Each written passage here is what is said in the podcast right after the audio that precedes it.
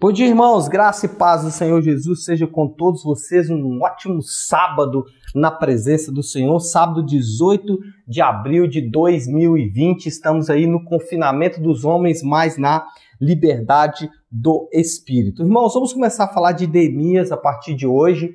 E o capítulo 1 de Neemias, já para iniciar é, esse nosso estudo, tem como tema a compaixão e a oração. Só para lembrar, né, nós temos aí a história de Neemias dando sequência à história de Esdras. Esdras vem com um grupo de judeus para reconstruir Jerusalém, começa esse trabalho. É, esse trabalho dá sequência, sofre um, um primeiro é, momento de luta ali, tem que parar entre a ação Zacarias e Ageu. Esdras dá sequência, conclui parte do seu trabalho, porém parte do trabalho fica ainda em falta, entra então em ação esse alto executivo do rei chamado Neemias. E o capítulo 1 de Neemias começa já é, com uma história bem interessante, porque narra o fato de que alguém chegou para Neemias e falou: Neemias, a coisa lá em Jerusalém não está boa. E aí o que, que Neemias faz?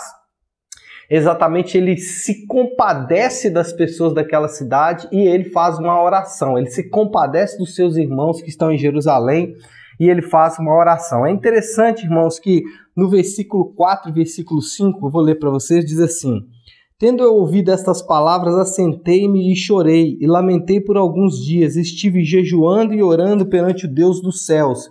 E disse: Ah, Senhor Deus dos céus, Deus grande e temível, que guardas a aliança, a misericórdia para aqueles que te amam e guardam os teus mandamentos. Então, entre a ação aí, esse que é o tema do nosso capítulo de hoje, a compaixão, no versículo 4, e depois a oração. Eu me compadeço, mas eu vou agir de acordo com a minha compaixão. Interessante notar isso e colocar isso em contraste, né, colocar isso em paralelo com Cristo, porque Jesus também se compadeceu da nossa situação e se tornou o nosso intercessor, né? Interessante que é, como que Neemias está ligado a esse papel de Cristo, né, daquele que ouve a nossa miséria e se compadece da nossa miséria, tornando então o nosso intercessor. Como que nós podemos aplicar isso ao nosso trabalho de liderança? O líder, obviamente, ele precisa ser motivado por algo, ele precisa ser motivado, alguma coisa precisa chamar a atenção dele. Eu sempre costumo dizer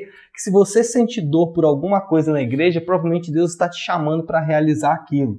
E aqui não é diferente. Né? Neemias, ele sentiu a dor do povo, já era Deus colocando no coração dele. Né? Alguns irmãos gostam de usar o termo encargo. Então, o que Deus colocou no coração de Neemias foi um encargo aquela geração. O encargo gera uma segunda ação que é a oração. É interessante isso, e no livro de Neemias nós vamos ver muitas orações e o líder ele precisa ser uma pessoa de oração. Agora, é interessante que a gente estuda muito pouco sobre a oração. E Neemias ele estabelece um modelo de oração. É, inicialmente, a gente tem que dizer que é o seguinte: a oração ela não precisa ser necessariamente verbal. No caso de Neemias, sim, foi uma oração verbal. Mas há na história da igreja muitos é, é, relatos, né, e nós também podemos ver isso nos estudos de devocionais que a gente tem, que a oração não precisa ser necessariamente verbal, ela pode ser escrita, por exemplo, ou nós podemos usar os escritos bíblicos para modelar as nossas orações. Ele pode ser inclusive, né, a oração pode ser inclusive contemplativa você contemplar as grandes obras do Senhor e romper-se em adoração. Nesse caso aqui de Neemias, né, a oração não foi nem escrita nem contemplativa, foi verbal. Ele abriu a sua boca e falou com o Senhor.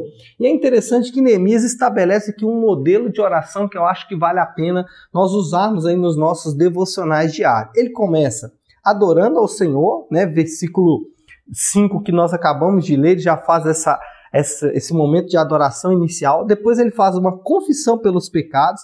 Ele confessa que realmente o povo pecou contra o Senhor. Depois ele invoca o Deus da aliança.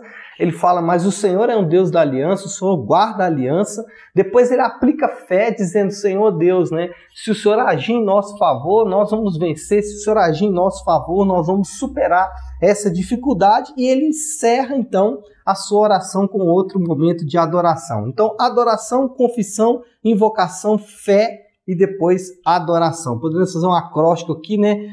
Akifeva, Acifá, adoração, confissão, invocação, fé e depois adoração novamente, né? Então, irmãos, é isso, nosso primeiro capítulo aí do livro de Neemias.